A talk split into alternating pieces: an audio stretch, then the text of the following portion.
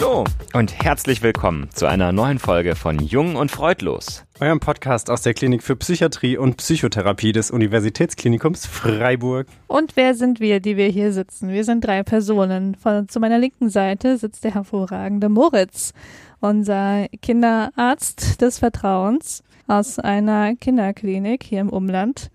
Zu meiner Rechten sitzt, und Achtung, das ist jetzt neu, Sebastian. Sebastian ist nicht neu, aber Sebastian ist neuerdings Facharzt für Psychiatrie Ja. und Psychotherapie. Herzlichen. Glückwunsch. Danke. Ich habe es tatsächlich geschafft. Ja, Genau, und er hat uns auch auf eine Weise verlassen und arbeitet nicht mehr bei uns, nee. sondern ist jetzt als Oberarzt tätig in einer psychiatrischen Klinik, wir sagen nicht genau welche, auch hier in der Umgebung. Richtig. Ähm, genau, und ich bin Esmene, mich kennt ihr, bei mir hat sich gar nichts geändert. Bin Fachärztin für Psychiatrie und Psychotherapie in der Uniklinik in der Ambulanz. Und stellt chronisch ihr Licht unter den Scheffel. Ja, Es wird Zeit, dass wir allerdings. wieder vorstellen, Das glaube ich. ihr gut, ja. Schön, dass wir uns heute wieder hören. Die Folge ist ein bisschen verspätet. Verzeiht uns bitte. Irgendwie kommen wir mit Arbeit und Leben manchmal mehr, manchmal weniger klar. Diesmal war es vielleicht weniger.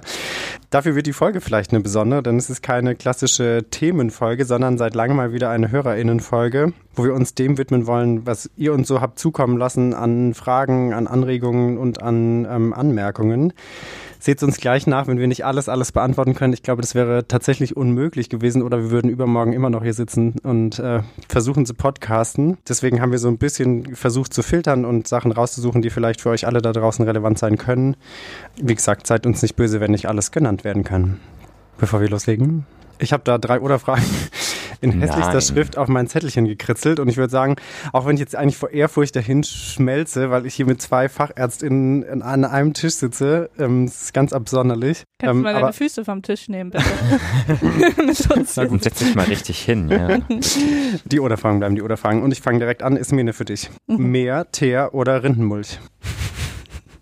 Mehr, das ist einfach. Wirklich? Ich dachte, du bist so voll die Rindenmulch-Tante. Also Rindenmulch habe ich erst vor kurzem so kennengelernt als Begriff. Hab irgendwie vorher habe ich immer, ich wusste, was das ist, aber ich hatte kein Wort dafür. Wie hast du es genannt?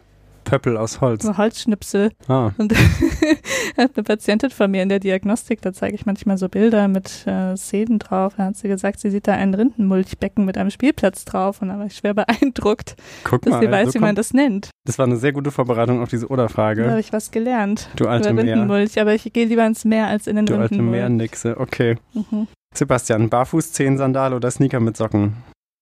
Barfuß, auch wenn ich jetzt gerade nicht darf. Aber barfuß ist toll. Ich finde, Wer hat es dir verboten? Mm, ach so, die Gesellschaft so ein bisschen. Also ich glaube, ich darf barfuß A nicht Auto fahren und B Mhm. ist barfuß Therapie machen auch gefährlich, weil wenn man Leuten auf die Füße steht, dann tut's nicht weh genug. Ja. Hahaha, wir lachen über dieses Bild. Hm. Der Sebi, hä? Auch Ja. als Oberarzt hat er seinen Humor nicht verloren. Okay. Nächste Frage. Ismene, eisgekühlt, aufgewärmt oder blanchiert? Mm, Im Moment natürlich eisgekühlt. Ja, es ist Sommer, es ist heiß, es ist schwül. Wir haben 100 Grad hier im Dachstudio. Ich Da ist möchte man mein fast blanchiert, ne? Eisgekühlt, genau. Ich bin blanchiert und äh, möchte ein eisgekühltes Getränk. Okay. Und Sebi, du, Meeresfrucht, Fruchteis oder Fruchtbarkeit? Meeresfrucht, also hatte ich am Sonntag auf der Pizza, wobei mir ging's gestern dann ähm, am Montag nicht so gut und ich hatte Oh. Bauchschmerzen und alles. Vielleicht nehme ich dann doch lieber ein Fruchteis, ist Das ist zumindest harmloser, das ja, stimmt. mm, Je nach Frucht vielleicht. ja. Passt aber auch zum Wetter. Okay, letzte Runde. Ismene, Sonnensegel, Sonnenhut oder Sonnenbrand? Sonnenhut, denn ähm, ich lege Wert auf möglichst wenig Hautalterung, nämlich Lichtschutzfaktor 50. Sonnenbrand ist mir ein Graus. Ähm, was war das andere? Sonnensegel Mhm. habe ich nicht. Mein Balkon ist nur ein Quadratmeter groß das könnte ich nicht. Könntest ein Sonnensegelchen Festlegen. haben. Und ich habe einen Sonnenhut am Sonntag von meinen Schwiegereltern geschenkt bekommen. Mhm. So ein Mhm. Schlappi, also der so runterhängt über die Augen. Der hat, ähm, ja, der hängt tatsächlich, wenn ich gerade gucke, runter, so dass ich nichts sehen kann. Und hat so ein schwarz-weißes Hahnentritt, nennt man das, oder? Muster, so ganz fancy. mhm. Brigitte Bardot-Hut, haben sie mir gesagt. Wenn uns mindestens fünf Leute schreiben, gibt es ein Bild von Ismin in diesem Hut auf Ja. Instagram. Vielleicht. Okay, Sebi, letzte Frage an dich. Beach Club, Fight Club oder Clubtanz? Mm, oh Mann, also ja, gehen wir in den Beach Club, ja. Bist du nicht so Weil- der Clubtanz-Typ, so Animation am Pool? Ein Clubtanz ist das jetzt genau? Also was ist ein Clubtanz Ach so, eigentlich? ich hätte jetzt nicht an Disco, also nicht, nicht so ein Tanz Disco im Club, sondern an, nee, an, eher so im Club, sondern Macarena am Pool. Oh, Macarena Zum am Beispiel. Pool. Ja, das ist auch nicht so meine Umgebung eigentlich. Nee, da dann gehe kannst ich du aber doch lieber. tanzen, ne? Also, Ja, aber am Beach, ne, am, am, am Beachclub Am erst recht, Beachclub. ne? Ja. Okay. Okay, was ist jetzt die Antwort? ja, Beachclub, Okay. klar. Ist Aber voll es ist ja voll, voll, voll Sommer-themed heute, ne? voll. Mhm, Ja. Okay. total. Wie kontern wir? Ähm, ja, ich habe da zufällig auch, also weil ich so originell war heute, wie ich. sind mir genau solche Sachen eingefallen. Pass mal auf, Moritz. Kokoswasser, Ananaswürfel oder Rum pur? Äh, Ananaswürfel. Kokoswasser finde ich irgendwie, kam ich nie so richtig drauf klar und Rumpur. Weißt du, wer Kokoswasser sehr gerne mag? Sag's. Unser, Unser Technik. unser Dr. Simon. Oh, Oh, der Dr. Simon. er mag Kokoswasser. Ja, das Ihr hört er ihn immer nicht, getrunken. aber jetzt wisst ihr zumindest ein, kleine Geheimnis, ein kleines Geheimnis über ihn. Ja, und warum Hm. nicht Rum? Ja, das ist nicht erwünscht, ne? Also ich trinke tatsächlich nicht so gerne rum, aber wenn ich, wenn, selbst wenn, hätte ich es jetzt hier nicht laut gesagt. Okay. Bin zu verschämt. Hm. Okay, ich habe nur so eine Frage auf der Metaebene leider gefunden. Ähm, gut zuhören. Und, oder, und, oder, oder, oder. Es ist definitiv zu spät für die Beantwortung dieser Frage. Es ist mega schwierig zu beantworten und, Und? gleichzeitig habe ich das Gefühl, wir hatten es trotzdem schon mal. Nee, Hatten wir. glaub ich nicht. Echt? Ich bin mir nicht sicher. Hoffentlich kein Plagiat, sonst machen sie denn mit mir die Baerbock hier. Und? Ja. Und? Ist das eine Antwort, ja? ja, klar, Ja. und das ist eine Antwort. Aber Oder wäre auch eine Antwort gewesen. Und oder wäre auch eine Antwort gewesen. Und? Und warum? Ja. Okay. Alles klar. Noch Fragen? Danke. Okay. Ja, ich habe noch eine. Wenn du jetzt gezwungen wärst, entweder eine lange Hose oder ein langes Oberteil anzuziehen, was würdest du tun? Lange Hose. Lange Hose, versuchen hochzukrempeln, kurze Socken und dann hat man fast das Gefühl an der kurzen Hose. Hm. So wie Sebi das heute As gemacht hat. shown here. Ja. Okay. Yes. Mhm. Ja, wenn ihr da draußen eine Idee habt für ein anderes Warm-up-Spiel, weil wir alle uns irgendwie inzwischen ein bisschen schwer tun mit neuen Oder-Fragen, Mhm. dann gerne her damit mit den Vorschlägen. Wir freuen uns. Die waren gut, aber es wird immer anstrengender. Es ist wirklich anstrengend. Ja. Okay, also äh, jetzt haben wir die Herausforderung heute uns durch wirklich viele Fragen ähm, zu wühlen, sage ich mal. Erstmal an dieser Stelle vielen Dank an alle Menschen, die uns schreiben. Es ist wirklich beeindruckend und zwar jedes Mal aufs Neue für uns, wie viele Leute Anteil nehmen, sich Gedanken machen, zum Teil kluge, zum Teil sehr schwer zu beantwortende Fragen stellen oder auch einfach nur Sachen mitteilen. Ähm, jedes Einzelne ist eine Bereicherung. Wir schaffen es nicht immer adäquat und schnell genug zu antworten. Wir Seht uns auch nie. das nach. Nie finde ich jetzt sehr destruktiv. Wir schaffen es selten, ähm, aber irgendwann. Unsere erste Fragenrunde geht so ein bisschen zum Thema Autismus. Ähm, ist ja was, was wir schon öfter hier besprochen haben. Eins von Ismenes Lieblingsthemen, wie ihr vielleicht ähm, mitbekommen habt. Ich stelle einfach mal die Frage und ihr beantwortet dann, dann hangeln wir uns so durch, würde ich sagen. Ähm, da schreibt uns eine Hörerin die Frage, wohin man sich anfangs denn wenden kann, wenn man sozusagen den leisen Verdacht hegt, dass man eventuell selber ähm, irgendwo sich auf dem Spektrum befindet. Zudem stellt sie die Frage, ob man, also oder sie, sie hat so ein bisschen die Angst geäußert, ähm, als Hypochonderin ähm, oder Hypochonder ähm, wahrgenommen zu werden, was ich ganz interessant fand, weil man Hypochonder, glaube ich, häufig in Kontext äh, somatischer Krankheiten sieht. Mhm. Also wenn man Angst hat, äh, schwer, weiß ich nicht, an Krebs zu erkranken, obwohl man vielleicht gerade nur, nur in Anführungszeichen Bauchschmerzen hat. Sozusagen gibt es denn die Hypochondrie auch im Kontext psychischer Erkrankungen? So, das sind unsere zwei Einstiegsfragen, ihr dürft loslegen. Äh, genau, ich sag da gerne was dazu. Ähm, vor allem, du hast die Kleinigkeit jetzt weggelassen, ähm, hatte sie ja äh, Sorge, wenn sie das in der Psychotherapie äußert, dass sie Stimmt. dort als Hypochonderin gilt und eben wohin man sich wenden könnte. Also ich würde sagen, wenn es eine Psychotherapie schon gibt, dann wäre das durchaus der richtige Ort, um das dort anzusprechen. Oder wenn man noch keine Behandlung hat, dann wäre es ganz gut, da vielleicht zumindest einen, einen Fachärztin für Psychiatrie und Psychotherapie aufzusuchen und das dort zu besprechen. Ich habe in der letzten Zeit immer wieder PatientInnen gesehen in der Sprechstunde, die aus verschiedenen Gründen sich vorgestellt haben. Und es ist oft gar nicht so, dass von der Behandlerseite der Verdacht erstmals geäußert wird, sondern das sind oft irgendwie Angehörige, das weitere Umfeld oder eben die Betroffenen selbst, die zuerst auf die Idee kommen und die das dann ansprechen. Und oft ist es dann auch so, dass die Reaktion eher ist, ach ja, interessant, dass Sie das sagen. Ich hätte den Verdacht auch schon gehabt, aber ich wollte es noch nicht ansprechen. Also ähm, Mhm. da würde ich schon eher zu ermutigen, das einfach zu machen, weil es ist doch irgendwie noch ein spezielles Thema. Nicht jeder ist so firm darin und ähm, bevor da irgendwas übersehen wird, würde ich es einfach mal ansprechen und dann kann man dem ja nachgehen. Mhm. Genau. Und wie ist es mit der Angst mit der Hypochondrie? Habt ihr schon mal gesagt, ähm, die sind aber hypochondrisch? Nee. Im Kontext psychischer Erkrankung? Hast du das schon mal gesagt? Nee, das habe ich nicht gesagt. Das finde ich auch nicht so professionell. Also man kann das natürlich schon irgendwie mal sagen, wenn echt eine Hypochondrie vorliegt, aber dann, dann haben wir das davor ja auch irgendwie besprochen und abgeklärt. Wenn sich jetzt jemand eben sehr besorgt äh, darüber zeigt, irgendwie verschiedene Erkrankungen zu haben, dann hat das ja meistens irgendeinen Hintergrund, irgendeinen Leidensdruck.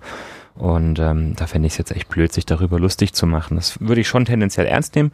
Es gibt sicherlich Patienten, die ähm, immer sehr stark versuchen zu gucken, was könnte ich denn alles haben und das kann sicherlich auch ähm, Ausmaße annehmen, die dann nicht mehr besonders hilfreich sind oder problematisch werden oder zum Beispiel irgendwie auch in der Therapie einfach überhand nehmen anstelle von anderen Themen und dann ist es sicherlich auch wichtig, das mal so zu diskutieren. Aber so per se, das abbügeln würde ich nicht und ich hoffe auch, dass es nicht so häufig passiert, wobei Natürlich kann das ja schon in der einen oder anderen unglücklichen Situation mal vorkommen. Ich würde dann hoffen, dass die oder derjenige sich nicht abbringen lässt davon und das trotzdem weiter verfolgt.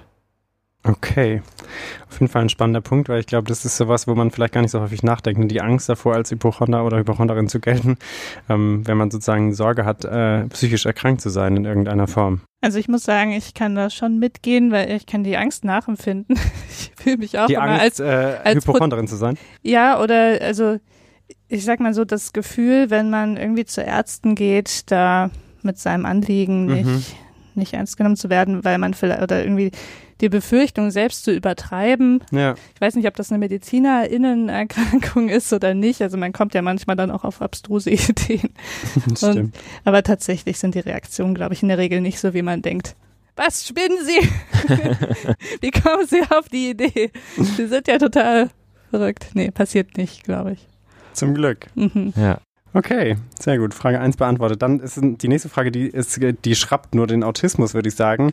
Da geht es nämlich so ein bisschen, also unsere zweite, nee, dritte, ich korrigiere, dritte Folge zum Thema Autismus äh, hieß ja Autismus und Frau sein, weil wir eine ganz wunderbare Gästin hatten, die sich selber äh, klar als Frau identifiziert und wir haben so ein bisschen das Frausein im, im Kontext Autismus in den Fokus genommen, woraufhin die Reaktion kam, ähm, wann denn eigentlich die Folge zu Autismus und nicht binär sein kommt.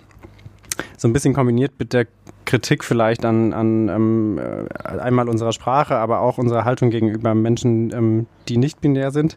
Ähm, vielleicht dazu eher ein Statement, als das ist ja keine konkrete Frage. Also doch, die Frage ist konkret, aber es geht vielleicht eher um ein Statement dazu. Genau, die Frage ist ja, glaube ich, ein bisschen sarkastisch gemeint, wie ich es verstehe. Also das kann man so ein bisschen aus dem Subtext ähm, herauslesen. Und ich glaube, da gibt es mindestens zwei verschiedene Aspekte. Also der eine Aspekt ist ja, wir haben jetzt halt zu der Gelegenheit eine Person interviewt, die sich als Frau identifiziert. Das wäre wahrscheinlich die etwas modernere Variante im Vergleich mit zu sagen, die eine Frau ist. Und ich glaube, dass das halt für ganz viele Betroffene, die sich auch als Frauen identifizieren, in dem Bereich ähm, ganz interessant und hilfreich ist, so eine Folge sich anzuhören. Anscheinend oder logischerweise natürlich nicht für Menschen, die sich jetzt weder als Mann noch als Frau identifizieren. Und ähm, das soll aber überhaupt nicht heißen, dass wir diesen Menschen nicht auch gerecht werden möchten oder dass wir diese Menschen ignorieren. Und also das Thema Autismus und nicht binär sein oder Autismus und sexuelle Identität an sich wäre tatsächlich ein sehr interessantes Thema, wo wir uns überhaupt nicht gegensperren, das auch mal zu besprechen. Allerdings ist es halt auch ein spezielles Thema, da bräuchten wir, glaube ich, schon gute Gesprächspartner, Pause innen. Und das ist nämlich der andere Punkt ähm, der da gemeint ist, dass unsere Sprache halt nicht ganz konsequent nicht-binäre Geschlechter inkludiert, weil wir manchmal sagen Ärztinnen und Ärzte und nicht jedes Mal diese Gap mit aussprechen. Und ich glaube, das liegt zum einen daran, dass wir das einfach noch nicht hundertprozentig verinnerlicht haben, auch wenn wir uns da bemühen. Bei manchen Wörtern funktioniert es auch einfach nicht so gut, finde ich. Also den Arzt, die Ärztin, wüsste ich jetzt gar nicht, wie ich das in einem Schwupp äh, vereinheitlichen kann. Und wir sind da aber durchaus bereit und bemüht, auch weiter zu lernen. Äh, bitte versteht das nicht so, dass wir da bewusst irgendjemanden diskriminieren oder ignorieren möchten. Das ist so überhaupt nicht gemeint.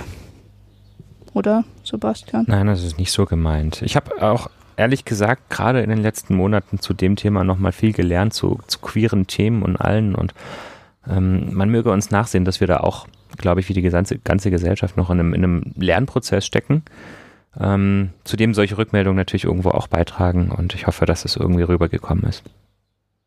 Genau, aber wir sind auf jeden Fall stets bemüht und wir, wir freuen uns auch trotzdem über Anmerkungen. Ähm, vielleicht kriegen wir nicht alles sofort in der nächsten Folge umgesetzt, aber wir, wir arbeiten dran. Okay, das waren so ein bisschen die zwei Sachen zu Autismus. Ich würde jetzt mal so ein bisschen ähm, weiterspringen. Nächstes Thema auf unserer Agenda war die Folge zu selbstverletzendem Verhalten, wo wir so ein bisschen offen gefragt haben, wie sind eure Erfahrungen, was ist euer Bedürfnis sozusagen, was, äh, wenn es darum geht, wollt ihr darauf angesprochen werden, soll man das eher ignorieren? Wie wünscht ihr euch den Umgang damit? Und da gab es relativ viele Rückmeldungen, vielleicht können wir die einfach so ein bisschen subsumieren. Mhm. Ja, also wir haben eine äh, Rückmeldung über Instagram bekommen und da hatte uns eine Hörerin geschrieben, dass sie zumindest in der Phase, als sie noch akut selbstverletzendes Verhalten hatte, schon Schwierigkeiten hatte, darauf angesprochen zu werden und dann auch ähm, abgeblockt hatte. Und ähm, aber auch sagt, es ist jetzt eine Weile her und mittlerweile hat sie gelernt, darüber zu reden und kann eigentlich auch halbwegs offen damit umgehen. Und ähm, sie sagt, es ist äh, in den ersten Erfahrungen manchmal schwierig gewesen, ähm, weil die Leute eher vorwürflich ihr gegenüber gewesen wären. Und ähm, sie sagt an der Stelle, Empathie hätte ihr besser geholfen. Und ähm, das würde es ihr leichter machen, aber generell würde es mit der Zeit leichter machen. Also das heißt grundsätzlich in einer empathischen Art und Weise auf so jemanden, also jemanden auf offensichtliche Narben oder Verwundungen anzusprechen, scheint schon zu gehen. Kommt halt drauf an, wie man es macht. Mhm. Gleichzeitig ich glaube, auf YouTube war die andere, äh, der andere Kommentar von auch einer Hörerin, ähm, die schreibt, dass sie sich nicht so für andere offensichtlich selbst verletzt hat, meistens aber doch äh, ein paar Narben auch davon getragen hat. Und die eher sagt, sie würde lieber nicht darauf angesprochen werden. Und falls sie doch mal jemand darauf anspricht, äh, findet sie da vielleicht auch eine kleine Ausrede. Und das zeigt dann doch irgendwie, dass bei aller Bemühung wir wahrscheinlich keine pauschale Handlungsanweisung mhm. geben die können. Lösung. Mhm. Also das scheint sehr individuell zu sein. Mhm. Insofern können wir nur sagen, hört auf euren Bauch.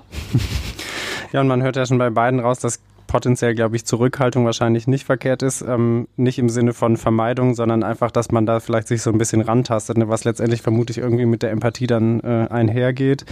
Aber jetzt doch nicht das Thema, was man mal eben so am Kneipentresen mhm. äh, ansprechen ja. sollte. Zumindest nach dem, was wir jetzt da so gehört haben.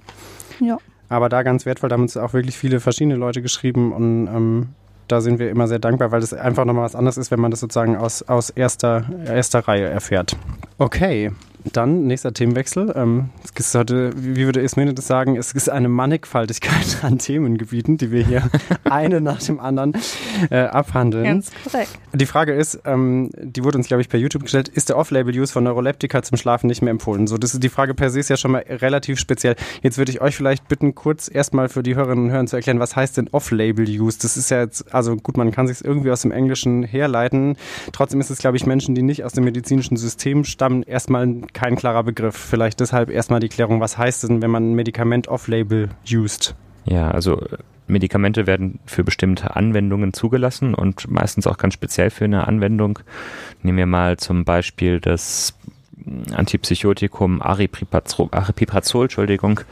Das ähm, ist eigentlich zugelassen zur Behandlung von Schizophrenien und Manien. Jetzt wird Aripiprazol aber zum Beispiel ganz häufig off-label eingesetzt zur Behandlung von depressiven Episoden, von Zwangsstörungen. Das ist so ein bisschen eine Erwägenssache. Ähm, es sollte natürlich irgendwie von Leuten eingesetzt werden, die irgendwie ein bisschen Erfahrung damit haben, aber manche Medikamente haben halt auch bei anderen ähm, Störungsbildern, sage ich jetzt mal, eine, eine Wirksamkeit, eine gewisse Wirksamkeit und können daher off-label eingesetzt werden. Das erfordert aber eben immer eine spezielle Aufklärung über diesen off-label-Einsatz. Ähm, das ist jetzt eben nicht verboten, wie manche denken würden, sondern durchaus gängig, Medikamente off-label einzusetzen. Es setzt eben nur voraus, dass der Patient darüber informiert wird, dass es ein off-label-Use ist. Okay, das heißt, man, man nutzt ein Medikament einfach für ein bisschen andere Sache als für das, wo es primär benutzt wird. Und dann mhm. ist eben die, die, die Voraussetzung, wie du sagst, dass man das mit der Patientin, dem Patienten bespricht und äh, auch klar macht, dass es eben sich um Off-Label-Use handelt. Genau. Okay. Und ähm, jetzt in der Frage geht es ja um den Off-Label-Use von Neuroleptika zum Schlafen. Ähm, vielleicht könnt ihr das erstmal kurz er erklären, was das denn heißt und ähm, dann vielleicht die Frage beantworten, ob man das jetzt macht oder nicht. Mhm. Also das würde dann heißen, dass man Neuroleptikum, jetzt zum Beispiel Quetiapin, ähm, weil man weiß, dass es auch sehr gut ähm, schlafanstoßend wirkt, als Schlafmittel verwendet und man zu äh, den PatientInnen sagt, ähm, hören Sie zu, gegen Ihre Schlafstörung könnten wir Ihnen zum Beispiel Quetiapin geben. Das ist eigentlich ein Antipsychotikum, aber wir machen die Erfahrung, dass es sehr gut zum Schlafen hilft. Deswegen würden wir das bei Ihnen versuchen. Und natürlich muss dann auch eine Aufklärung über Wirkungen und Nebenwirkungen erfolgen. Und genau, das wäre der Off-Label-Use Mhm. von Genau. Quetiapin. Und das ist tatsächlich ähm, in der Klinik eine sehr weit verbreitete gängige Praxis. Und ich glaube, das hatten wir, ich weiß ja nicht mehr genau unseren Wortlaut, aber darum ging es in dieser Folge, ähm, auf die sich die Frage bezieht, ja im Wesentlichen, was für Medikamentengruppen kann man zum Schlafen verwenden, auch wenn es nicht als Schlafmittel zugelassen ist. Und da hatten wir es von Antidepressiva und auch Antipsychotika und noch ein paar anderen Medikamentengruppen. Genau, und ein Knackpunkt ist auch so ein bisschen, es wurde uns noch einen Artikel zugeschickt, der eben zum Beispiel sagt, dass Quetiapin kein Schlafmittel ist. Und da wird jetzt zum Beispiel auf die Leitlinie für Schlafstörungen ähm, verwiesen. Und glaube ich, ganz wichtig ist, dass wir über Schlafstörungen im Kontext von psychischen Erkrankungen reden und nicht über primäre Schlafstörungen.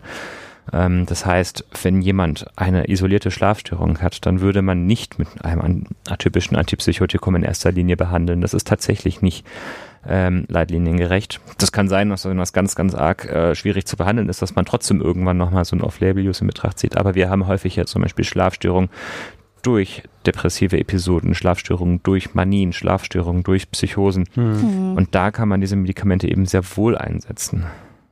Unter der genannten Voraussetzung, dass man eben mit den PatientInnen bespricht, Ja. dass es ein Off-Label-Use ist und Also man darüber würde aufklärt. ohnehin, und das finde ich Good Clinical Practice, bei jedem Medikament über Nebenwirkungen aufklären, weil einfach das ethisch richtig ist und ähm, ist natürlich auch ganz wichtig, weil die Patienten natürlich dieses Medikament weiternehmen müssen und ähm, bei der Therapie informiert sein müssen und ähm, deswegen tun wir das sowieso. Mhm.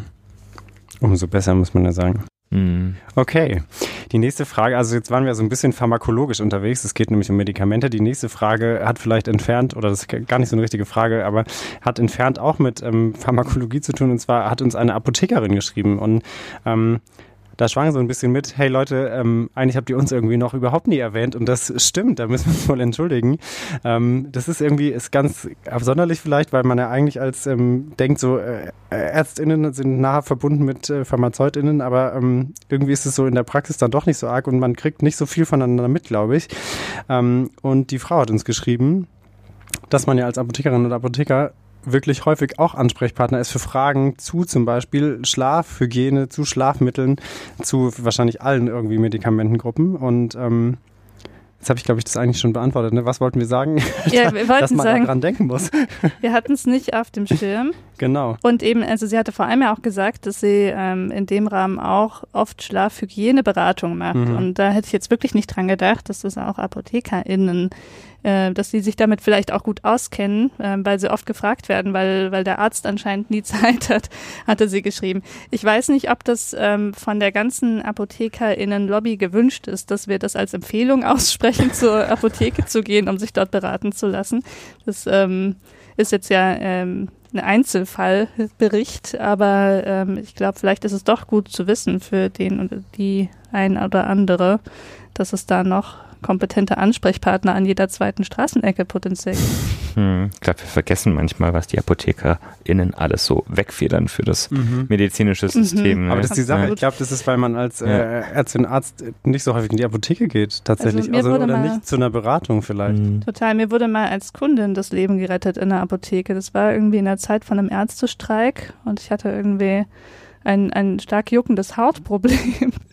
Und da wurde ich dann, wurde ich in so eine kleine Kabine geholt. Die haben sich das angeschaut, haben mir dann natürlich eine Kortisonsalbe gegeben, weil das wirkt immer. Und ähm, dann war ich gerettet. Das hättet ihr ja Da sogar war's ein keine Dermatologe verschreiben können. Ja, aber die gab's ja nicht. Ich Ja. weiß nicht mehr genau, ob es Ärztestreik oder Weihnachten war. Es gab von irgendwie ein großes Versorgungsproblem. Ja. Und da war ich dann auch extrem froh. Die hätten ja auch sagen können, bin ich Arzt? Hm.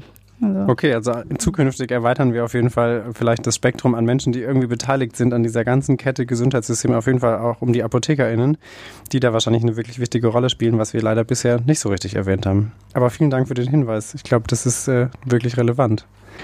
Okay, ich weiß gar nicht, wie ich inhaltlich Überleitungen schaffen soll. Ich äh, denke, weil es so äh, unnatürlich wirken würde, versuche ich es gar nicht. Ähm, die nächste Frage geht so ein bisschen, also die war gestellt zur Folge Mental Health First Aid, wo wir mit äh, einer Kollegin und einem Kollegen aus Mannheim gesprochen haben, die diese Kurse anbieten, was wirklich eine ganz große Errungenschaft ist. Und ihr beiden seid ja eigentlich da auch InstruktorInnen. Also ich, äh, ich sitze ja hier sozusagen im äh, MHFA Epizentrum. Und die Frage bezieht sich jetzt gar nicht so speziell auf Fragen zur MHFA, sondern eher so, ähm, auf Notfälle, vielleicht auch im psychischen äh, oder im Kontext psychischer Erkrankungen. Und zwar schreibt die Person, ich neige durch berufliche Vorbelastung dazu, verwirrte, sich gefährdende Menschen zu entdecken und mich dann zu kümmern.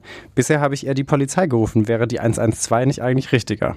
Also zuerst mal gibt es eine Medaille von mir, weil so viel Hilfsbereitschaft und Heldenmut, das, das höre ich gerne, das finde ich großartig. Mhm. Hm. Unter der 110 ist ja die Polizei zu erreichen und unter der 112 denkt man ja häufig immer an das die Feuerwehr.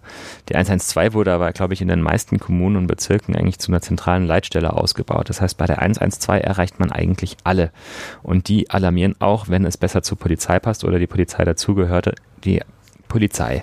Also die 112 ist so die Universalrufnummer, aber Leute, wenn ihr in einer Notsituation seid, das ist wurscht, man wird euch auf beiden Nummern helfen. Genau, ich glaube, das ist das Wichtige. Ne? Die sind ja doch vernetzt, ja. glücklicherweise. Mhm. mhm. Dann ruft die 110 die 112 an und andersrum. Ja, also alles richtig gemacht. Genau. Wichtige Botschaft da draußen, ruft an im Zweifelsfall und wenn ihr unsicher seid, die fragen auch nach, wenn die was wissen müssen. Das lohnt sich eigentlich immer. Okay. Das, was jetzt kommt, ist auch wieder weniger eine Frage als vielmehr eine Mitteilung. Und ähm, wir haben vorhin in unserem kleinen Team-Briefing gesprochen, dass wir zumindest beispielhaft ein bisschen was dazu sagen wollten, weil wir hatten eine Folge über Dissoziation gemacht und darauf auch viel Resonanz erhalten. Ähm, wir haben auch ganz klar gesagt, wir können das, oder ihr beiden konntet das ja zum Glück aus der klinischen Praxis so ein bisschen berichten, aber keiner von uns konnte aus der eigenen Perspektive berichten, weswegen wir nachgefragt haben, was eure Erfahrungen sind mit Dissoziation, wie sich das für euch anfühlt, wie, wie viel ähm, oder was man da sozusagen mitmacht. Und da gab es wirklich viele, viele Nachrichten, entweder auf private Art und Weise direkt zu uns oder auch als öffentliche Kommentare, was total wertvoll war. Wir wollten, glaube ich, auf einmal sagen, dass es, man wieder gemerkt hat, wie groß die Bandbreite ist und wie individuell dieses Phänomen ist. Ich glaube, das können wir bei keinen der Dinge oft genug sagen, was wir hier besprochen äh, haben. Trotzdem vielleicht beispielhaft so ein bisschen Schilderungen von euch, einfach, dass ihr auch ähm, da draußen, die es vielleicht nicht gelesen habt, mal euch anhören könnt, wie sich so eine Dissoziation bei Menschen anfühlen kann. Soll ich was vorlesen? Oh ja. Genau, Lies uns was. tatsächlich haben wir uns jetzt auf ein Beispiel ähm, beschränkt aufgrund der knappen Zeit. Aber eine sehr schöne plastische Schilderung von Anonym. Bei mir ist der Auslöser immer ein innerer Konflikt, welcher von außen getriggert wird. Ich werde unruhig, gleichzeitiger Flucht- und Kampfimpuls, alles wird surreal, Klammer auf, die Realisation, Klammer zu. Irgendjemand hat mich in Frage gestellt. Panik.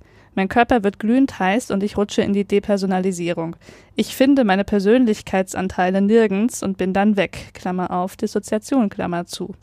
Ich fühle aber Verzweiflung, dann Filmriss mit Zeitverlust und Amnesie, auch was davor geschah. Manchmal füg, Anmerkung von der Redaktion, das bedeutet, dass man sich, dass man komplexe Dinge macht und sich danach nicht dran erinnern kann. Äh, Anmerkung Ende aber danach immer heftige Schmerzen, unfähig zu denken und völlige Desorientierung. Aus einer Dissoziation aussteigen kann ich nur bis vor dem Filmriss. Genau, und die, ähm, die individuellen Empfindungen, die da verschiedene Hörerinnen und Hörer uns geschickt haben, die können eben ganz verschieden sein. Interessant finde ich noch die Anmerkung, dass der Ausstieg nur bis zu einem gewissen Punkt gelingen kann. Das ist, mhm. glaube ich, was, was wir auch angedeutet hatten, dass das so ein Erfahrungswert ist. Und ähm, genau, lasst es einfach auf euch wirken und äh, wir sind wirklich total dankbar, dass wir so viele Sachen von euch da draußen lernen durften und dass ihr unsere kleine ahnungslose Frage auch so ernst genommen habt und uns da an der Hand genommen habt und äh, eure Erfahrung geteilt habt. Vielen Dank. Wir können leider wirklich nicht viel mehr vorlesen aus Zeitgründen. Genau. Okay, die nächste Frage, oder das ist ja eine Anmerkung, ähm, geht zum Thema narzisstische Persönlichkeitsstörung. Wir haben zwei Folgen dazu gemacht. Eine haben wir mal zu dritt besprochen, das ist glaube ich schon, also gefühlt ist es sehr lange her. Mhm. Da waren wir noch jung. Ähm, und die zweite Folge dazu war ein Interview mit Pablo Hagemeyer, äh, der ein Buch geschrieben hat. Deswegen war unser Titel auch Interview mit einem netten Narzissten, das netten Narzissten in Anführungszeichen, weil er das selber so ein bisschen selbstironisch einsetzt. Und da schrieb uns eine Hörerin, ähm, die, glaube ich, ein bisschen unglücklich war mit der Folge. Ich lese das jetzt gar nicht alles vor, sondern so ein bisschen einfach, was sie nochmal mitteilen wollte, ist, wie sehr man als Mensch auch unter einer Beziehung mit einem narzisstischen Menschen leiden kann, wie viel das kaputt machen kann und je nachdem, welche Persönlichkeit vielleicht auf der anderen Seite ist, eben wie, wie sehr das ähm, Schaden machen kann.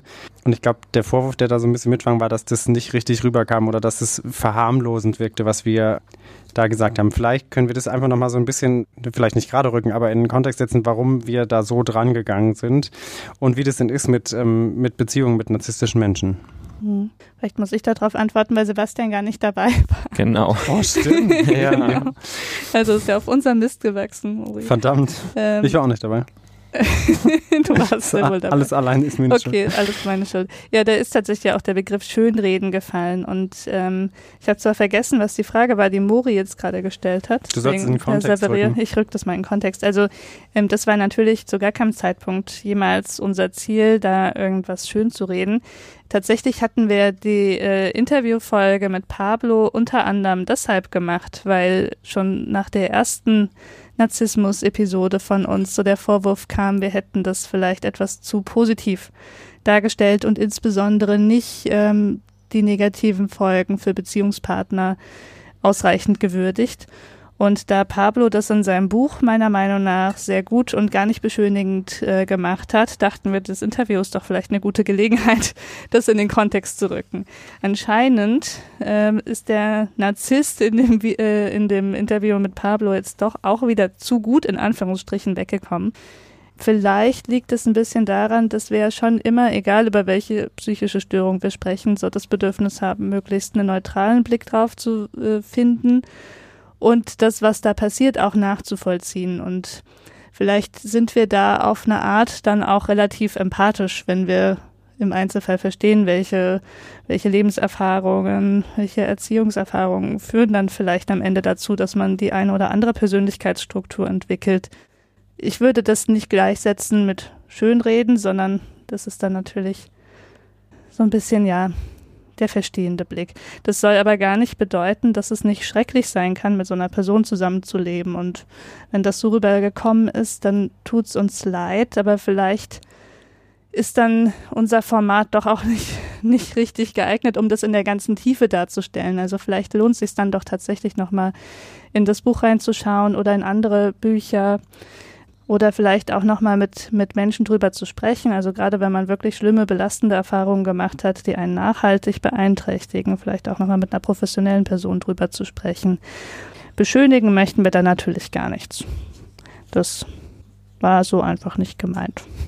Genau, und ich glaube, das, was vielleicht ein bisschen die Schwierigkeit ist, äh, auch die Gegenperspektive, also vielleicht die von Betroffenen äh, einzunehmen, die da sehr unter so einer Beziehung gelitten haben, das können wir natürlich auch nur sehr bedingt. Und ähm, selbst wenn man jetzt eine Person einladen würde, ist auch, auch das ja nur eine individuelle Fallschilderung, sag ich mal in Anführungszeichen, was wahrscheinlich auch nicht die gesamte Bandbreite wiedergeben kann, weswegen man vermutlich mhm. da, dem einfach nicht zu 100 Prozent gerecht werden kann. Ähm, aber genau wie du gesagt hast, ist mir, ich glaube, es ging nie darum, dass man das beschönigt. Manchmal haben wir wahrscheinlich ein bisschen halt diesen Blasebrick, der versucht auch vielleicht vielleicht ähm, positive Aspekte oder Erklärungsversuche mhm. mitzugeben, ähm, was dann nach außen so wirkt, als wollte man sagen, hey, so easy, was es aber gar nicht heißt. Ja, ja total. Also ich finde, ihr habt das gut gemacht und ähm, finde auch die Einstellung eigentlich sinnvoll, die wir auch in unserem Podcast eben versuchen so an den Tag zu legen, empathisch auf verschiedene Themen und Dinge zu gucken. Und ich glaube, das ist unsere Rolle, die wir ausfüllen, die empathische Rolle. Mhm. Und die Empathie gilt natürlich auch den Opfern, das ist klar aber eben auch den Narzissten. Und ich glaube, das ist wichtig, um alle Sachen oder alle Dinge einer Sache wirklich gleichmäßig zu beleuchten. Mhm. Ja. Trotzdem natürlich ein wichtiger Kommentar.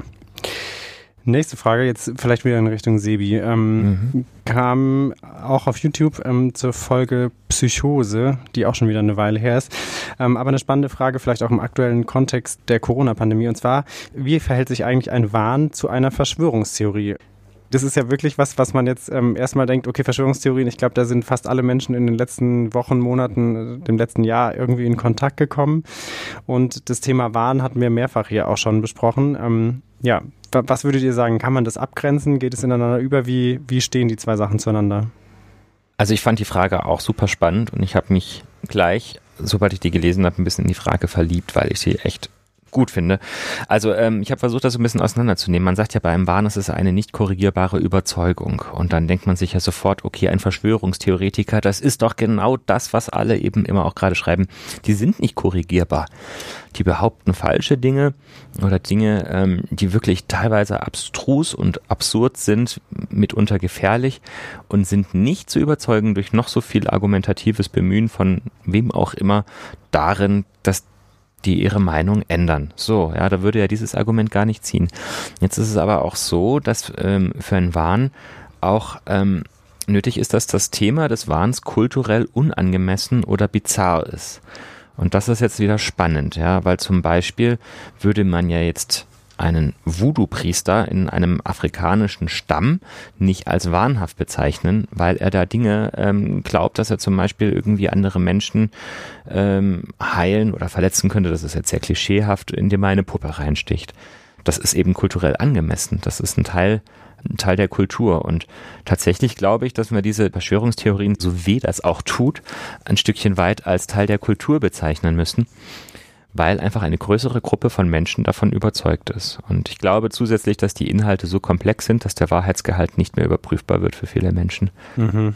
Und ähm, darum würde ich sagen, eignet sich das eben nicht, da jetzt die Definition von Wahn heranzuziehen, weil es ist natürlich auch offensichtlich falsch, weil unser Konzept von Wahn falsch wäre, wenn wir es auf so viele Menschen anwenden müssten. Und ich glaube ehrlich gesagt auch, dass die Korrigierbarkeit sich einstellen wird bei vielen von diesen Leuten, wenn da mal wieder ein bisschen der Wind abgeflaut ist. Mhm. Spannende These, jetzt habt ihr was gelernt da draußen. heißt aber dann auch, dass man eine Verschwörungstheorie nicht behandelt? Das ist keine psychische Erkrankung. Ja. Ja. Was aber ganz interessant ist, weil zum Beispiel jemand mit einem Mahn, vermu Wahn ja vermutlich in den meisten Fällen auch nicht freiwillig zu euch kommt. Ne? Das hatten wir sicherlich auch schon besprochen. Aber es ist ja auch nicht so, dass, weil wir ja häufig auch Kontext Leidensdruck haben, mhm. der sich bei einem Wahn sicherlich vielleicht ein bisschen anders aus, äh, auswirkt als jetzt zum Beispiel bei einer Depression, wo man klar sagt, ich leide gerade darunter, während ein Mensch in einem Wahn je nach Situation vielleicht auch leidet, wenn es jetzt mit Verfolgung oder so zu tun hat, aber vielleicht nicht so dieses, es geht mir so schlecht, bitte helft mir, weil da ist ja diese Überzeugung. Ne? Und vermutlich würde jemand, der gerade einer Verschwörungstheorie anhängt, auch nicht sagen, hey, ich glaube, irgendwie ist es komisch, helf mir da mal raus. Ja, wobei meine Erfahrung mit Menschen mit Wahn ist, vor allem mit Verfolgungswahn, dass die das wahnsinnig Angst, ja. Angst, haben. Und das ist irgendwie so die Leitemotion eigentlich. Und die Angst ist fürchterlich. Die haben wahnsinnigen Leidensdruck. Ja, das kann man sich gut vorstellen, das stimmt. Okay, vielen Dank fürs Auseinandernehmen. Ich würde jetzt springen zum Thema Angst. Und zwar stellt uns hier ein Hörer, eine Hörerin äh, eine Rückfrage zum Thema Angststörung. Wie ist es mit Ängsten vor Versagen, Verlust und allgemein vor der Zukunft? In Klammern, also vor dem Scheitern von Lebenszielen bis hin zu wahren Existenzängsten. Lassen sich diese Ängste irgendwo im Klassifikationssystem einordnen und auch irgendwie behandeln? So, was ist eure Erfahrung zu diesen Angstinhalten, sage ich mal? Ist es was, was super selten ist? Ist es was, was häufig ist? Und was kann man damit machen? Sebastian, hast du schon mal Zukunftsängste gehabt? Ja, häufiger. Du, Ismene, kennst du das? nee, nee. Nee. Also ich habe neulich Facharztprüfung gemacht, da hatte ich eigentlich die Sorge, dass ich kurz vor der Enttarnung stehe. oh nein, Imposter ja. Ja, ein absolutes Hochstapler-Syndrom hatte ich. Genau, also ich würde sagen, die genannten Ängste, ich finde gerade nicht mehr die richtige Seite, also Zukunftsängste, Existenzängste, Versagensängste sind, glaube ich, eine ganz elementare menschliche Erfahrung, die wir alle bis zu einem gewissen Grad haben und mhm. haben dürfen, ohne dass man da eine Erkrankung draus machen würde. Ähm, jetzt gibt es natürlich Situationen, wo solche Ängste extrem stark ausgeprägt sind und dann für sich genommen zur Belastung werden können. Und das ist ganz häufig der Fall im Rahmen von depressiven Episoden. Da würde man die dann eben als Teil der Depression bewerten. Mhm. Und wenn, ähm, wenn wirklich nur die Angst im Vordergrund steht und dann noch mehrere verschiedene Themen mit dazukommen, irgendwie Angst, dass jemand anderem was passiert, sich Sorgen machen über alles Mögliche und das Thema wechselt zwar ständig, aber Angst ist irgendwie immer da und schränkt einen einem Leben, dann, das hatten wir, glaube ich, auch mal kurz angeschnitten, äh, könnte es auch eine generalisierte Angststörung sein. Da würden diese Ängste auf jeden Fall thematisch auch mit drin aufgehen.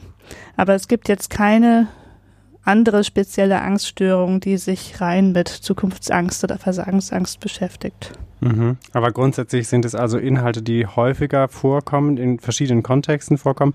Aber die klingt jetzt auch so, als hätte man dann für diese Art Ängste in der Regel auch sozusagen was in der Hinterhand aus therapeutischer Sicht, also wie man das angehen kann, oder?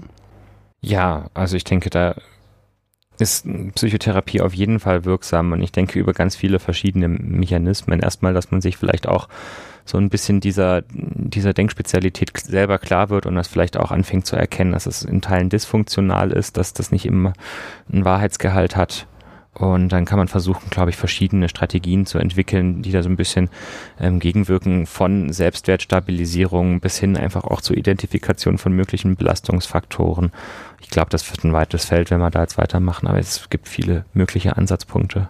Aber das ist ganz wichtig, weil aus der Frage schwingt ja so ein bisschen mit äh, diese vielleicht Sorge oder de, der Gedankengang, dass es sich um absonderliche Ängste halt oder spezielle ähm, und so wie ihr das jetzt schildert, ist es ja wirklich was, was häufig vorkommt, was das nicht bagatellisieren soll, aber einfach mhm. deutlich macht, dass das äh, wirklich häufig ein Symptom sein kann von, von verschiedenen Erkrankungen oder vielleicht auch von gar mhm. keiner Erkrankung, sondern einfach Teil unseres normalen Angstspektrums, sage ich mal, so wie wir ja. vor verschiedenen Sachen Angst haben. Genau, und was ich vielleicht noch vergessen habe zu sagen, ist, also wenn wir jetzt nicht psychisch erkrankt sind und wir haben diese Ängste, die sind aber für unsere Verhältnisse gerade stark ausgeprägt, das kann ja natürlich auch in Abhängigkeit der Lebenssituation einfach sein. Man, so wie vor der Facharztprüfung. Vor der Facharztprüfung oder erster Beruf oder ähm, man wird befördert, hat ganz viel Verantwortung, ähm, was auch immer, oder man baut ein Haus, hat dann Existenzängste, weil das verdammt teuer war und die äh, Bauarbeiter immer wieder neue Mängel entdecken und so weiter.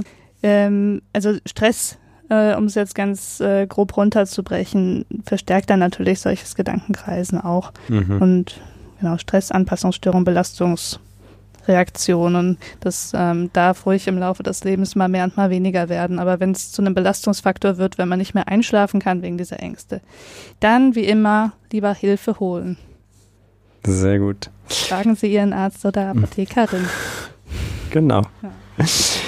Okay, ich würde jetzt vielleicht so ein bisschen springen, weil ich glaube, das nächste Thema, das machen wir dann als übernächstes Thema, wird mhm. wieder eher ein Ismene-Thema. Dann ähm, springe ich zur Arbeit mit PatientInnen. Und zwar schreibt uns da jemand, der selber auch in der Psychiatrie arbeitet und schildert die Situation, dass er manchmal Patientinnen oder Patienten hat, mit der die Person einfach nicht klarkommt. Also die absolut unsympathisch sind aus Sicht der beschreibenden Person. Und dann schildert sie eine Situation, wo sie das gegenüber ihrer Oberärztin ähm, geäußert hat und dann das Gefühl hat, sie wurde so ein bisschen dafür verpönt und es wurde einfach nicht ernst genommen. Jetzt ein bisschen die Frage an euch. Ist es denn was, was einfach häufiger mal vorkommt, dass man denkt, pff, krass, mit der Person da gegenüber komme ich gerade wirklich überhaupt nicht zu Rande? Und dann so ein bisschen die Frage, wie geht man damit um? Was sind Wege, ähm, damit klarzukommen? Und gegenüber wem kann man oder sollte man das vielleicht auch äußern? Also ja, das kommt vor. Und das kommt gar nicht mal so selten vor, dass, ähm, dass unsere PatientInnen in uns etwas bewegen und das können auch manchmal aversive Emotionen sein. Ja. Das äh, ist nicht immer so, dass man gleich bedingungslose Sympathie und Liebe und äh, findet und gleich eine super gemeinsame Arbeitsbasis hat. Ich finde, das ist aber einfach immer, wenn man wirklich so eine Emotion hat, eigentlich eine sehr spannende Sache. Es gibt zum Beispiel in der ähm, PsychotherapeutInnen-Ausbildung, ähm, so dass es nennt sich Balent-Gruppe, was sich eben speziell in der Gruppentherapie darauf fokussiert, was macht eigentlich mein ähm, mein Gegenüber mit mir und warum habe ich diese Emotion? Und das ist interessant da hinzugucken, weil irgendwas passiert da ja, dass es gibt irgendeinen Hinweis, warum ist mir die Person eigentlich unsympathisch und wie kann ich das vielleicht sogar therapeutisch aufgreifen? Wie kann ich das sogar so drehen, dass ich der Person, der ich ja trotzdem helfen soll, obwohl ich sie nun unsympathisch finde, ähm, eventuell genau mit dieser Emotion weiterhelfen kann, mhm. indem ich das zum Beispiel aufgreife und auch relativ offen transportiere und versuche für mich zu identifizieren. Ich komme zum Beispiel nie zum Ausreden, ja, ähm, und mein Gegenüber monologisiert. Ja, und das ist was, was einen ganz schnell irgendwie höllisch auf den Sack geht. Und das einfach auch mal anzusprechen in so einer Therapie, ähm, ist super wichtig, damit man überhaupt vorankommt. Und ähm, finde es schade, dass jetzt da ähm, in der Frage auch so ein bisschen genannt wurde, es wurde jetzt eher als ein verböhntes Thema oder ähnliches wahrgenommen. Ich finde, das ist eigentlich ganz wichtig, dass man da relativ transparent ist. Einer meiner Oberärzte hat immer gesagt, man muss sich nicht mögen, man muss nur zusammenarbeiten können. Und ich finde das auch eigentlich eine mhm. gute Aussage, weil es ist nicht zwangsläufig Sympathie vorhanden, um zusammen gute Arbeit, also nicht zwangsläufig Sympathie nötig, um gute Arbeit zusammen machen zu können. Und trotzdem ist es ja irgendwo auch eine Aufgabe von den Vorgesetzten, sowas zu supervidieren und ein bisschen zu gucken, wie kann ich da der Person helfen. Und man fängt ja irgendwo halt auch an mit so einer Therapieausbildung und muss viele Dinge erstmal lernen und da dann angeleitet zu werden. Und so solche Situationen treten auf. Da ist schon wichtig, dass man sich an jemanden wenden kann. Mhm. Also auch schon auf jeden Fall ansprechend, Ja. so wie es klingt. Mhm. Und so ein bisschen die Frage an euch, wie lernt man vielleicht im, im Laufe der Therapeutinnen-Ausbildung auch es ist bei sich selber zu merken, was einen vielleicht da stört. Also weil du jetzt gesagt hast, äh, ich merke, wenn jemand wahnsinnig viel monologisiert, dann macht das ja auch was mit einem. Aber das muss man ja über sich selber, glaube ich, auch erstmal lernen. Gibt es denn da auch irgendwie Unterstützungsmöglichkeiten, wie man sich selber besser kennenlernt im Kontext Therapie? Ja, also jeder Weiterbildungsassistent, jede Weiterbildungsassistentin muss, Schrägstrich, darf Selbsterfahrung machen. Das ist sowohl bei PsychologInnen als auch bei den ÄrztInnen so. Und ähm, das ist, glaube ich, ein ganz wichtiger Teil der Ausbildung, weil es da wirklich darum geht, ich sag mal, eine Mini-Therapie selbst zu machen, sei es in der Gruppe oder im Einzel, ähm, wo man einerseits mal die Seite wechselt und auf dem äh, Patientenstuhl sitzt und Übungen oder Interventionen auch am eigenen Leibe erlebt, die man normalerweise mit Patientinnen anwendet. Und wenn es gut läuft, dann lernt man dabei schon ein bisschen über sich selber, wo sind eigentlich meine, meine Triggerpunkte und wo sind meine Themen, wo ich vielleicht angreifbarer bin als andere, was bringt mich auf die Palme. Also im Idealfall lernt man das dort. Mhm. Und jetzt mal ganz praktisch, ihr habt es jetzt bei der Event Gruppen Selbsterfahrung, wie häufig macht man sowas in der Ausbildung? Ist es was, was man einmal im Monat, einmal im Halbjahr angeht oder ist es wirklich was Regelmäßiges? Also Selbsterfahrung ist zum Beispiel jetzt bei Ärztinnen festgelegt auf 150 Stunden im gesamten Ausbildungszyklus. Mhm. Das ist meistens dann alles ziemlich gehäuft und auf einmal. Also ja, letztlich ist das schon was, was hilft. Ich meine, 150 Stunden ist nicht nichts, aber es ist jetzt keine regelmäßige Begleitung. Mhm. Meistens. Die Okay. Balint-Gruppe zumindest wurde bei uns an der Klinik jetzt wirklich wöchentlich angeboten. Mhm. Oder zweiwöchentlich Mhm. war es so. Das war auch ganz gut und man hat dann eine, eine Reihe um vorgestellt. Und das ist ja auch häufig etwas, wofür man erst alle paar Monate immer wieder so Thema hat. Mhm. Ja, das ist ja jetzt auch nicht die Regel immer, dass, dass man wirklich so stark aversive Emotionen hat. Aber es ist schon auch mal interessanter hinzugucken. Und Psychotherapie ist halt was Dynamisches. Mhm. Und so, wenn ihr jetzt, ähm, ihr, die jetzt hier beide mit viel Erfahrung und als FachärztInnen vor mir sitzt, äh, zurückblickt, hat, hat sich da für euch selber auch was getan tatsächlich in dieser ganzen Zeit? Auch so, wenn ihr zurückguckt an eure Anfänge, was eure Selbstwahrnehmung angeht und auch so das Wissen über euch und euren Umgang mit PatientInnen in der Therapie? Ich würde sagen, ja, auf jeden Fall. Ich habe aber auch nicht das Gefühl, dass diese Reise beendet wäre. Also ich glaube, da ist auch immer noch äh, ein Lernprozess im Gange. Ich weiß nicht, wie es bei dir ist, Sebastian. Ja, also nein, ich bin auch nicht am Ende der Reise. Ich finde, da lernt man immer mehr. Und ähm, wenn man wirklich erfahrene Leute dann wieder bei der Arbeit sieht, dann merkt man, was einem selber dann noch fehlt. Und ähm, ja, aber es hat sich wahnsinnig viel getan zu den Tagen meines Berufseinstiegs. Unglaublich viel getan. Also in allen möglichen Dingen. Ja. Man wird ja auch erwachsen. ja. Noch erwachsener. Ja. Ja, ja. Sehr schön, Jünger okay. wird man nicht. Ja. Schneiden wir alles raus. Nein. Vielen Dank ähm, zu dem Thema. Ähm, jetzt würde ich zu- zurückspringen zum Thema Borderline, ähm, was ja neben Autismus vielleicht eins von Desmines Lieblingsthemen ist. Da hat uns eine Hörerin einen relativ langen Beitrag geschrieben. Ich, ich würde es ein bisschen subsumieren und zwar spricht sie davon so als, als grob äh, Überthema von stillen Borderline-Betroffenen. Das stillen Anführungszeichen. Vielleicht einfach kurz dazu, was hat es denn damit auf sich? Und ähm, dann geht es so ein bisschen um die Frage, oder es geht darum, dass das vielleicht häufig zu wenig erwähnt bleibt. Dieses äh, Mhm. Phänomen will ich es jetzt nicht nennen, aber vielleicht diese Subgruppe stille Borderline-Persönlichkeiten. Ähm, genau, also die kurze Antwort wäre ja, die gibt's durchaus.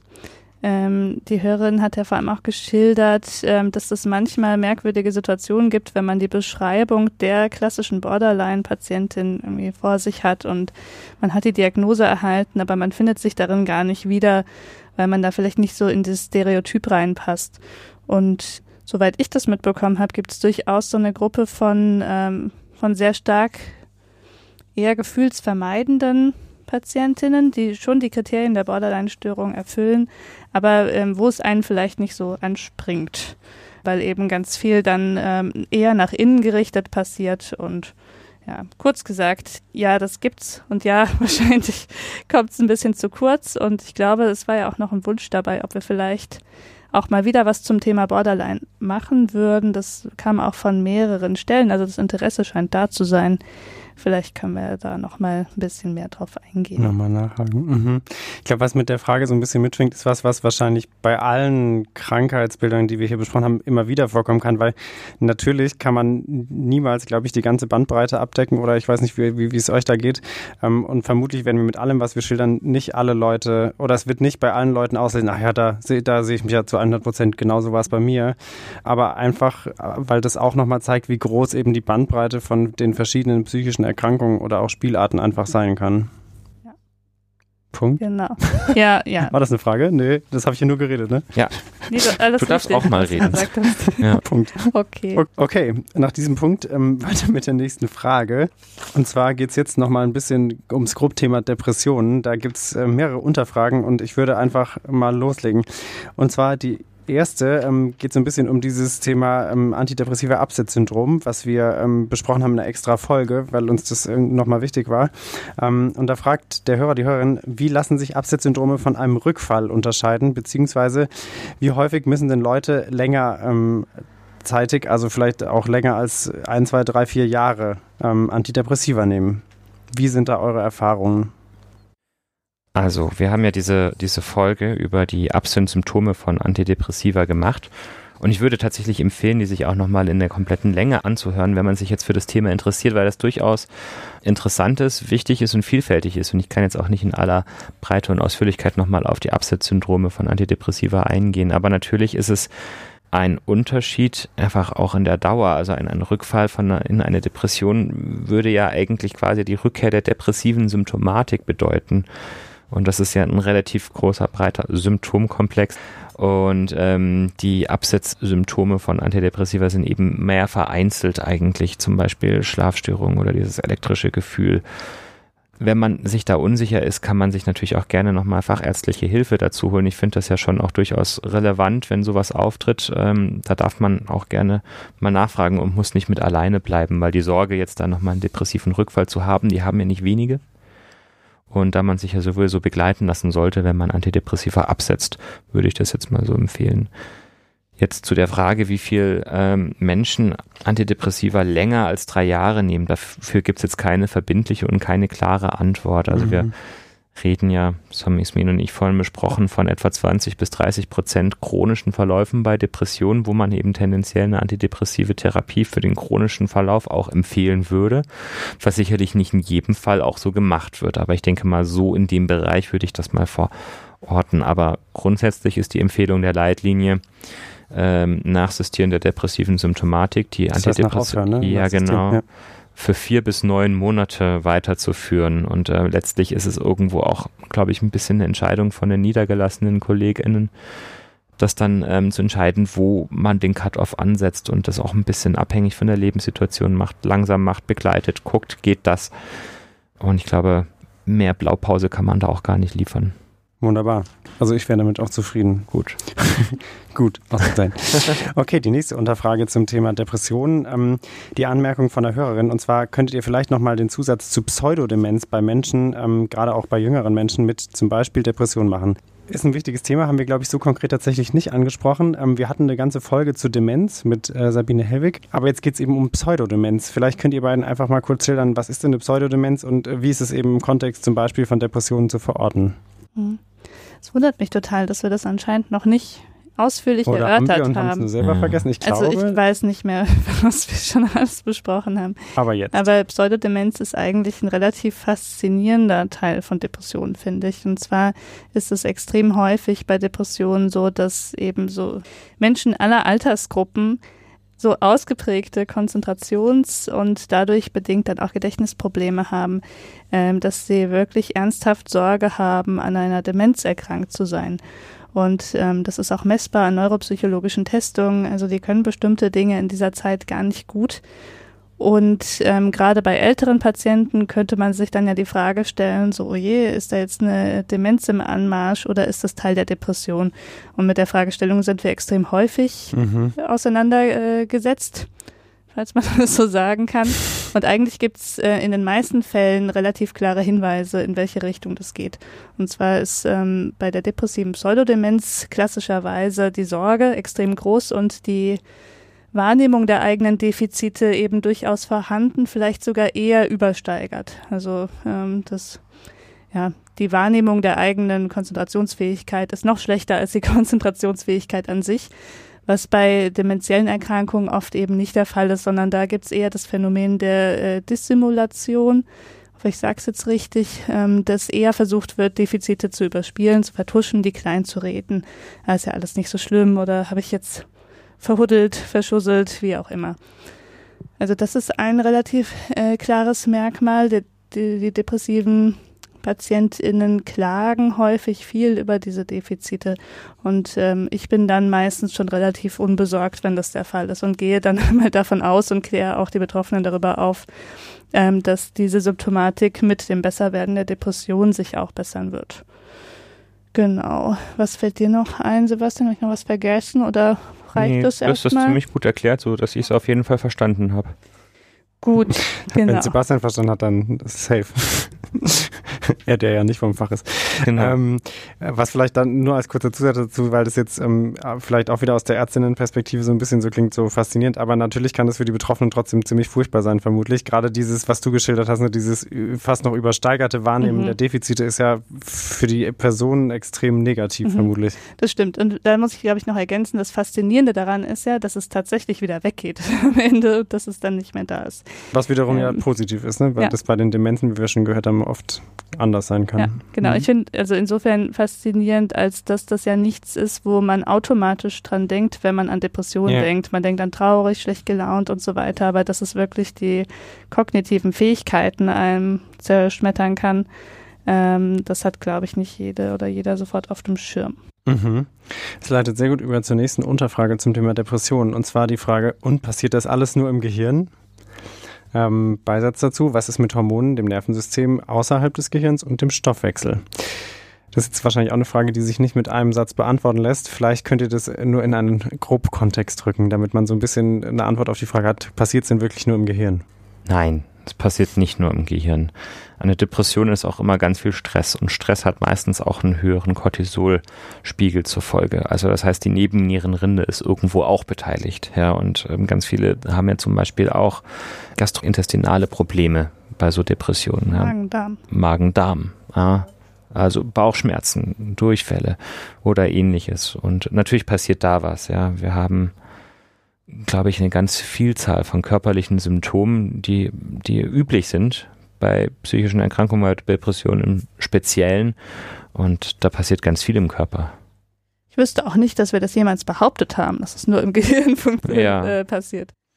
Ich glaube, die Frage suggeriert es gar nicht unbedingt, sondern eher so, die, vielleicht stellt sich die Hörerin der Hörer einfach diese Frage, passiert es denn nur im Gehirn? Aber eure mhm. Antwort ist scheinbar nein. Nee, genau. Und wenn man jetzt natürlich so äh, noch ein kurz bisschen weiter denkt, gibt es irgendeine Form von Kausalität? Ähm, das ist ja immer so die Sache. Ne? Wir sagen ja immer wieder, es gibt auch Depressionen, die eben einen biologischen Imprint im Gehirn haben. Sprich, also irgendwo sieht man in der Bildgebung, da ist äh, Stoffwechselmangel da, da ist die Hypothese, dass wir einen ähm, Neurotransmittermangel haben, weswegen wir Serotonin, Wiederaufnahme hemmende Medikamente geben und ähnliches. Das sind alles nur Hypothesen. Wir wissen nicht genau, ist das jetzt eigentlich Ursache oder nur Symptom der Erkrankung. Und ähm, ich glaube, über die Genese der Depression ist einfach noch erschreckend wenig bekannt und wir stützen uns nur auf empirische Daten. Das heißt, welches Medikament hilft einfach einer Anzahl von Menschen, die signifikant ist. Und mhm. das sind die einzigen Aussagen, die momentan so richtig belastbar sind. Und es gibt natürlich wahnsinnig viel Forschung, die versucht, dem immer näher zu kommen und das immer näher einzukreisen, aber so richtig den Durchbruch gibt es noch nicht. Okay. Aber ich glaube, man kann sich gut vorstellen, dass es eben keine, keine ganz eindimensionale Sache ist, wo man sagen kann, das ist nur da. So einfach ist es eben nicht mit der Psyche. Das haben wir, glaube ich, auch schon oft genug besprochen. Angesichts der Zeit und der fortwährenden Zerstörung unserer Gehirne, die, die leider doch irgendwie ursächlich sind für das, was wir reden, würde ich sagen, wir kommen vielleicht zum letzten Punkt. Ähm, und zwar Thema Suizidalität ist was, was wirklich häufig von unseren Hörerinnen und Hörern in irgendeiner Form angesprochen und nachgefragt wurde.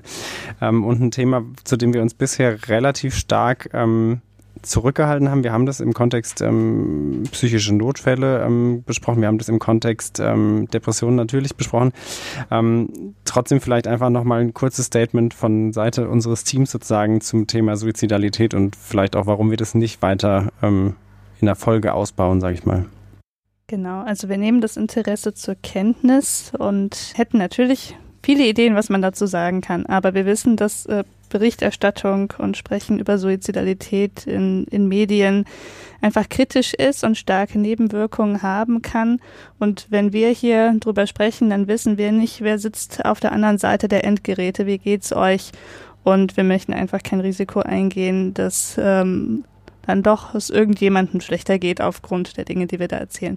Und deswegen möchten wir einfach alle anhalten, die da einen persönlichen Bezug zu dem Thema haben, die solche Gedanken haben oder die belastet sind durch ähm, Ereignisse im Umfeld, das doch in einem persönlichen Setting zu besprechen mit Fachpersonal und sich da alle wichtigen Informationen und auch Unterstützung zu holen, weil wir glauben einfach nicht, dass wir das in der, in dem Format auf eine gewinnbringende, zufriedenstellende Art und Weise lösen können.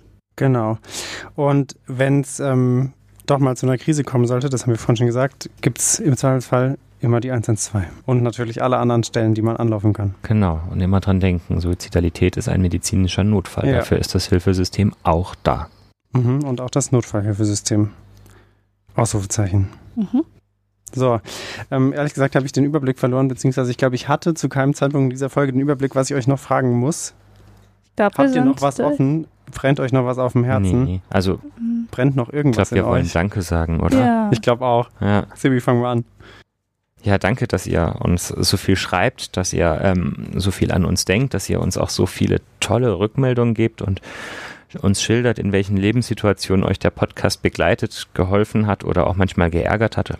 Eure Offenheit ist ganz, ganz wichtig für uns. Wir lesen alle eure Kommentare. Manchmal sind wir zu schlampig, um sie zu beantworten. Ich muss es echt gestehen. Ich habe irgendwie gestern noch mal so ein bisschen nach Fragen geguckt und habe voller schlechten Gewissen noch drei Monate später dann mal geantwortet und ähnliches. Also bitte verzeiht uns. Manchmal haben wir auch einfach ein bisschen viel zu tun oder sind ein bisschen abgelenkt von anderen Themen. Mhm. Ich möchte Danke sagen an Lena für das Rezept für vegane Mousse au Chocolat. Ich habe es noch nicht ausprobiert, aber das werde ich noch tun. Ja, und generell danke, wie gesagt, an alle vielen positiven Rückmeldungen, die uns auch äh, auf verschiedenen Wegen erreichen. Das tut, jede einzelne tut sehr gut und äh, motiviert uns natürlich hier weiterzumachen. Ähm, Nichtsdestotrotz kündigen wir jetzt unsere kleine Sommerpause an, weil, wie das halt so ist, wenn man eine Folge schon zu spät abliefert, dann kommt die nächste einfach gar nicht. Ähm, Nee, ähm, wir, wir merken einfach, dass wir manchmal mit, mit Arbeit, ähm, persönlichem Leben und allem, was es noch so gibt, äh, an unsere Grenzen kommen und es nicht immer ganz termingerecht schaffen. Und deswegen werden wir jetzt einen Monat Pause machen und sind aber danach gewohnt frisch mit vielleicht einem neuen Einstiegskonzept und überhaupt äh, jung und ja. freudhaft äh, wieder für euch da. Neuen Einstiegsfragen, das wäre doch aufregend. Genau, wir haben auch mhm. super viele Themenwünsche, die noch offen sind. Langsam wird es ähm, nicht mehr ganz so einfach, mal eben eine Expertin, einen Experten zu finden, der mit uns spricht, aber wir sind stets bemüht und gucken mal, was da noch auf uns wartet. Wir freuen uns auf jeden Fall. Auf jeden Fall. Und ihr müsst nicht mehr fragen. Wir planen natürlich eine Folge zur dissoziativen Identitätsstörung. Ausrufezeichen. Ausrufezeichen. Stimmt, das ist so viel. Meist angefragtes Thema. Ja. Ich habe auch schon eine Idee, mit wem. Ihr seht, es läuft. Ja. Es läuft. Ismene kümmert sich. Es genau. wird alles gut. Ismene beantwortet eure E-Mails. Ja. Nach zwölf Monaten. Ja, in diesem Sinne schließen wir, oder? Mhm. Machen wir. Schön war's. Zum ersten Mal in meinem Leben mit zwei Fachärztinnen an meiner Seite ähm, Ach, diesen Podcast Mo, machen. Das ist wirklich ein warmes Gefühl. schon von ja, dem abgesehen von den Honig. 38 Grad Celsius, die mittlerweile in unserer Kammer sind. Mhm. Ähm, schön, dass ihr wieder dabei wart da draußen. Wir hören uns wieder ähm, nach der kleinen Sommerpause. Macht's gut, schreibt uns weiter. Lasst in der Hoffnung, dass es Antworten gibt. Lasst euch nicht grillen. Und nicht ärgern. Und schaltet wieder ein bei einer neuen Folge von Jung und Freudlos. Tschüss zusammen. Bis zum nächsten Mal. Ciao. Bye, bye.